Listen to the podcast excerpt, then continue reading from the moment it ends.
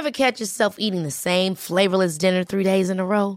Dreaming of something better? Well, HelloFresh is your guilt-free dream come true, baby. It's me, Kiki Palmer. Let's wake up those taste buds with hot, juicy pecan-crusted chicken or garlic butter shrimp scampi. Mm. Hello Fresh. Stop dreaming of all the delicious possibilities and dig in at HelloFresh.com. Let's get this dinner party started.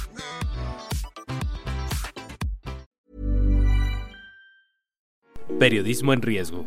Una aproximación a las amenazas que nublan el quehacer informativo. Presentado por la Sociedad Interamericana de Prensa. Una producción de la Organización Editorial Mexicana. ¿Qué tal? Bienvenidos a una edición más de este podcast Periodismo en Riesgo, hecho por la Sociedad Interamericana de Prensa para difundir todos aquellos temas que son importantes para la libertad de expresión, el acceso a la información y el derecho a disentir en nuestro continente. La prensa latinoamericana está pasando por momentos muy difíciles derivados de la pandemia del COVID-19, pero también del cambio en el modelo de negocios de los medios de comunicación en general. Esto ha llevado a buscar formas nuevas de conectar con la audiencia, formas distintas de poder llegar a lo que realmente la gente quiere en la calle, en su barrio, en su colonia, en su distrito que muchas veces los periodistas desde la redacción solamente nos imaginamos. Bienvenidos pues a este podcast, yo soy Alejandro Jiménez y el día de hoy platicaremos con una de esas experiencias latinoamericanas exitosas, con César Batis, el director del proyecto El Pitazo, elpitazo.net, que es una experiencia de periodismo colaborativo, urbano, ciudadano, muy sui generis, que además se está llevando a cabo en Venezuela, un país con bastantes problemas de libertad de expresión y de difusión. En esta plática, César nos contará en qué consiste su proyecto, cómo lo administran y de qué se trata y cómo han logrado involucrar a lo largo de seis años a gente común y corriente que no son periodistas, no estudiaron esto y que sin embargo están haciendo un medio de comunicación. Eh, César, cuéntanos de esta experiencia, ¿cómo la califican ustedes de periodismo ciudadano, hipercolaborativo, hiperlocal? Cuéntanos qué es el pitazo.net. Pitazo.net es un medio nativo digital con presencia de reporteros en todo el país, en el cual apostamos al breaking news para dar la información de lo que ocurre en el país y sobre todo en un contexto de censura, pero también tenemos cabida a trabajos de largo aliento, tanto crónicas, reportajes, específicamente reportajes de investigación. Pero hay un aspecto fundamental porque precisamente por la censura en que estamos, el bloqueo que ha sufrido el Pitazo desde el 18 de septiembre del año 2017, desde cuando nos han bloqueado cuatro dominios, el pitazo.com, el pitazo.info, el pitazo.ml y el pitazo.net, que es nuestro actual dominio, bloqueos que se han realizado por órdenes de la Comisión Nacional de Telecomunicaciones, bloqueos que se han realizado sin que nosotros hoy día tengamos la información de qué fue, qué ley violamos o qué aspecto de la ley o de la práctica del periodismo violamos nosotros en el ejercicio diario. Por eso nosotros ante esa censura hemos tenido que crear vínculos muy fuertes, un tejido muy fuerte con los ciudadanos. Y eso lo hacemos específicamente dentro del Pitazo. Tenemos el programa del Pitazo en la calle, que aunque es un medio y está en la calle, que quisimos ponerle este nombre y apellido porque es el programa que nos acerca más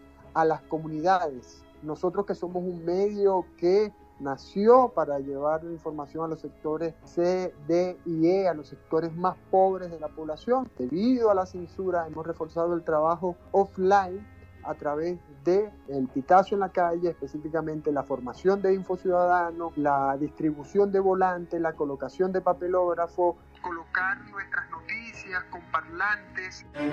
Notiaudio, El Pitazo, un preciso resumen de lo que ocurre en toda Venezuela, con Ruth Lara Castillo. Amigos, esta es la síntesis de las noticias más recientes en Venezuela. En las comunidades, el contacto directo a través de actividades presenciales llamadas el café con el pitazo. Y en estos momentos debido a la pandemia nosotros tenemos el foro chat del pitazo que se han realizado más de 15 foro chat a través de los cuales mantenemos constante comunicación con nuestras audiencias para tratar diversos temas desde la educación en el hogar, la educación a distancia que nos obliga a la pandemia, el tema de los servicios públicos, la violencia doméstica y otros tantos temas que hemos abordado a través de esta herramienta que nos acerca a nuestras audiencias en medio de la pandemia. Para resumir, ciertamente apostamos al breaking news, apostamos al periodismo de investigación, a los reportajes, a las crónicas, pero para nosotros es fundamental para romper con la censura, tener un contacto directo con las comunidades a través de actividades offline o incluso online como los foros chat del Pitazo.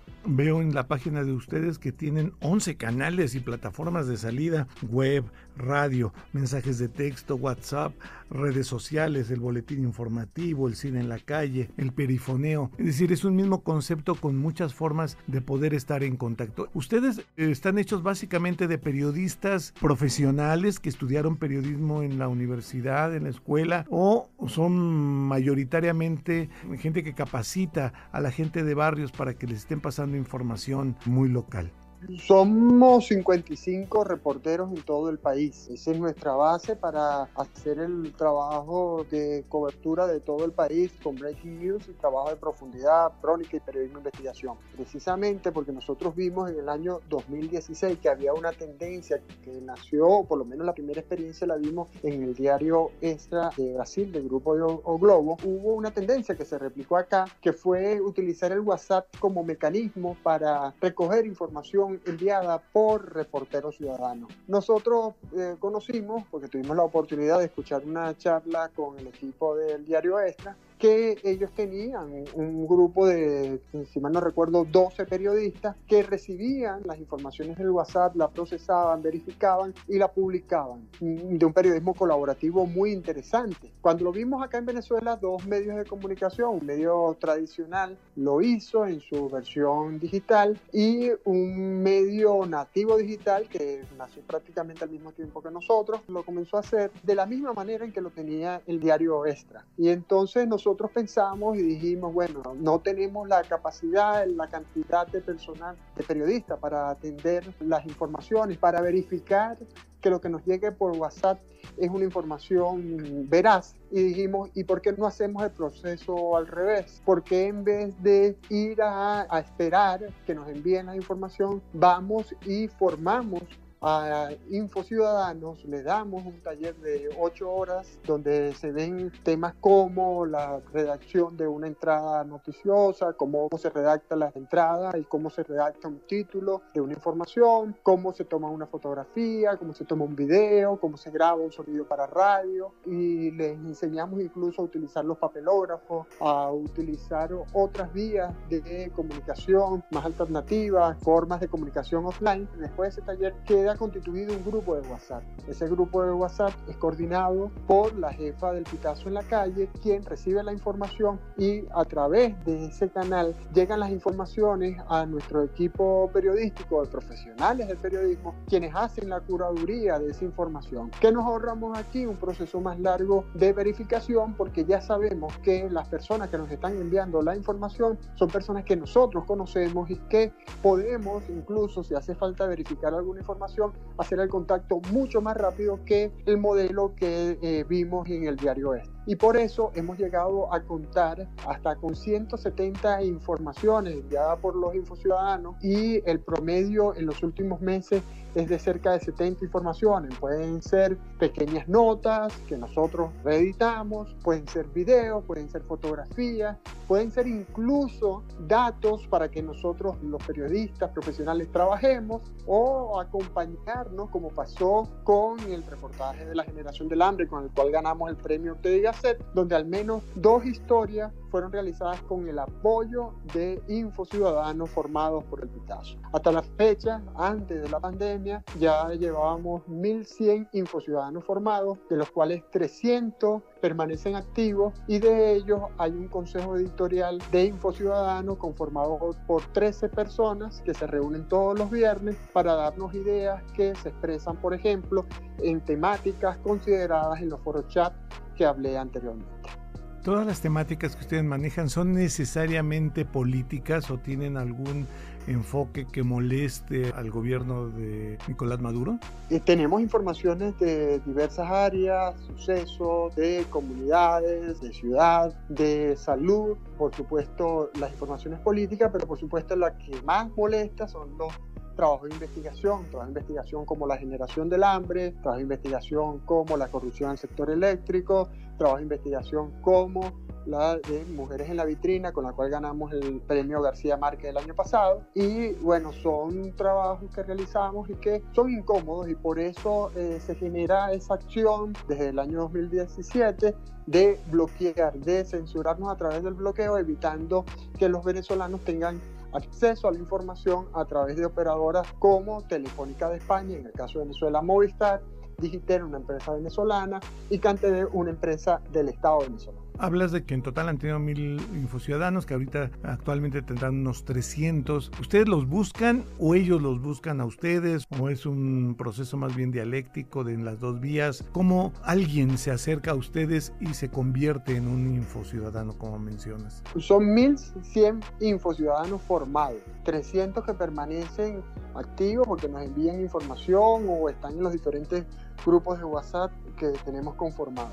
Nosotros un proceso, como dice, dialéctico porque hubo, en el principio, nosotros convocábamos y decíamos, vamos a hacer un taller de infociudadanía en, tal sector de La Vega, en Caracas. A través de organizaciones aliadas, hacíamos la convocatoria, íbamos a la comunidad, en el estacionamiento de una residencia, en la azotea de una casa, allí hacíamos estos procesos de formación. Luego que se fue conociendo con más avidez la existencia de este proyecto de formación, de Info Ciudadano, nos llegaron invitaciones de diferentes partes del país, no solo desde Caracas o de estados centrales, también nos llegaron invitaciones desde el occidente y, por ejemplo, en el occidente fue una invitación muy especial porque fueron los docentes de la arquidiócesis, de las escuelas arquidiocesanas de Maracaibo, Estado Zulia, quienes nos invitaron a dictar un taller y allá fuimos, dictamos ese taller.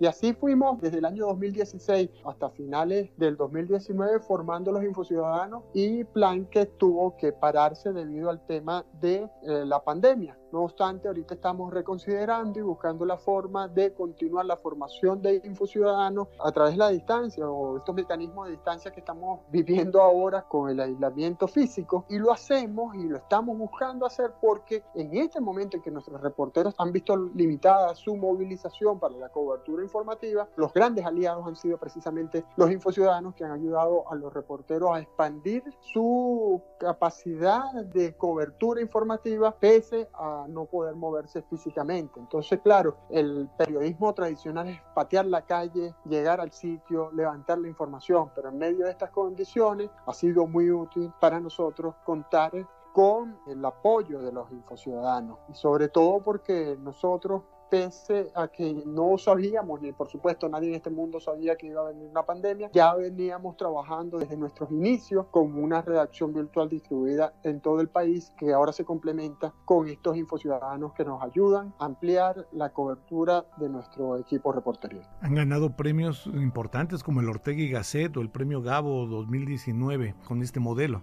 Nosotros, gracias a la participación de Infociudadanos, hicimos la cobertura de casos reseñados en el reportaje La generación del hambre, niños que tenían 5 años de edad en el año 2018, que son eh, precisamente los primeros 5 años de gobierno de Nicolás Maduro. Y eh, algunos de esos casos, específicamente dos casos, los encontramos gracias a la colaboración y el apoyo de los infociudadanos quienes ayudaron a llegar hasta los hogares donde se encontraban estos niños padeciendo una severa desnutrición producto de precisamente esta escasez de alimentos que hemos sufrido en el país. En el caso del trabajo con el que ganamos el premio GAO, en el cual estuvimos aliados con periodistas de México y periodistas en Venezuela, debo decirte que allí no hubo una participación de Infociudadanos como si en el caso del premio Ortega C. Para terminar, César, simplemente y de manera muy rápida, ¿cuál es su fuente de financiamiento? ¿De qué viven? ¿Cómo pueden ser tan independientes y al mismo tiempo sobrevivir? Mira, tenemos fuentes de financiamiento diversas. Es difícil en estos momentos, y, y lo saben todos los que estamos en este oficio del periodismo, es difícil decir que hay una fuente única y segura y suficiente de financiamiento. En el caso del Pitazo hemos hecho crowdfunding, tenemos donaciones, tenemos proyectos que presentamos, además de eso la, la, posibilidad de realizar actividades para otros medios y con otros medios y eso nos ayuda a nosotros a eh, poder mantener la operación. En estos momentos estamos buscando el apoyo de los ciudadanos a través de la membresía con el programa Hazte Aliado, en el cual con una suma de 3 dólares o su equivalente en bolívares, los ciudadanos quienes lo deseen pueden hacerse aliados del Pitazo y ayudarnos a soportar esta operación y ayudarnos a, como dice nuestro eslogan, que el Pitazo siga sonando donde otros callen, con la presencia, repito, de 55 periodistas en todos los estados del país. César, pues muchas gracias, muy interesante este proyecto, esta iniciativa que realmente es ejemplo para toda América Latina y desde la Sociedad Interamericana de Prensa estaremos eh, en contacto y vigilando que todo marche bien. Muchas gracias. Gracias. Te invitamos a compartir un café con el pitazo, una tertulia en la que tu participación es lo más importante. Un café con el pitazo, con Rena Camacho. Conversaciones que se dejan colar. Hola queridos amigos, bienvenidos a una nueva edición de Un café con el pitazo. Impresionante lo que han logrado hacer en Venezuela con los recursos a su alcance. Un medio de comunicación digital que comenzó de manera tradicional, que sin embargo por las circunstancias propias del país han encontrado formas para expresarse y que no los callen. Una forma muy interesante de organización ciudadana. En fin, eh, tenemos mucho que aprender los medios de comunicación de todo el continente sobre esta experiencia que nos platicó el día de hoy César Batis y de la que yo le sugiero que usted esté muy en contacto. Es la página elpitazo.net. Ahorita ese es el dominio, quién sabe si se los quitan, se variará de algún modo, esperemos que no sea así. Siga este podcast de la Sociedad Interamericana de Prensa, Periodismo en Riesgo, hecho en México, en los estudios de la Organización Editorial Mexicana, donde hacemos muchos podcasts, una revista completa de informaciones políticas, económicas, de información muy dura, pero también de información muy, muy ligera y muy divertida. Como por ejemplo en México tenemos el podcast de la guía del fin de semana que conduce nuestra amiga y compañera Ariana Bustos, mejor conocida acá como la señorita etcétera, que nos da las mejores recomendaciones para qué hacer en México, cómo salir, qué comer. Visite además nuestra cuenta de Twitter, arroba podcastom.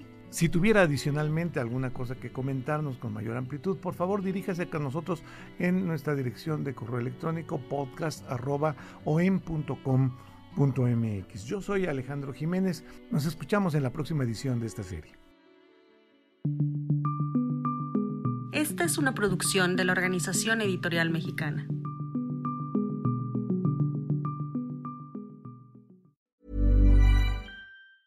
Ever catch yourself eating the same flavorless dinner three days in a row? Dreaming of something better? Well, HelloFresh is your guilt-free dream come true, baby. It's me, Kiki Palmer. Let's wake up those taste buds with hot, juicy pecan-crusted chicken or garlic butter shrimp scampi. Mm. Hello Fresh. Stop dreaming of all the delicious possibilities and dig in at HelloFresh.com. Let's get this dinner party started.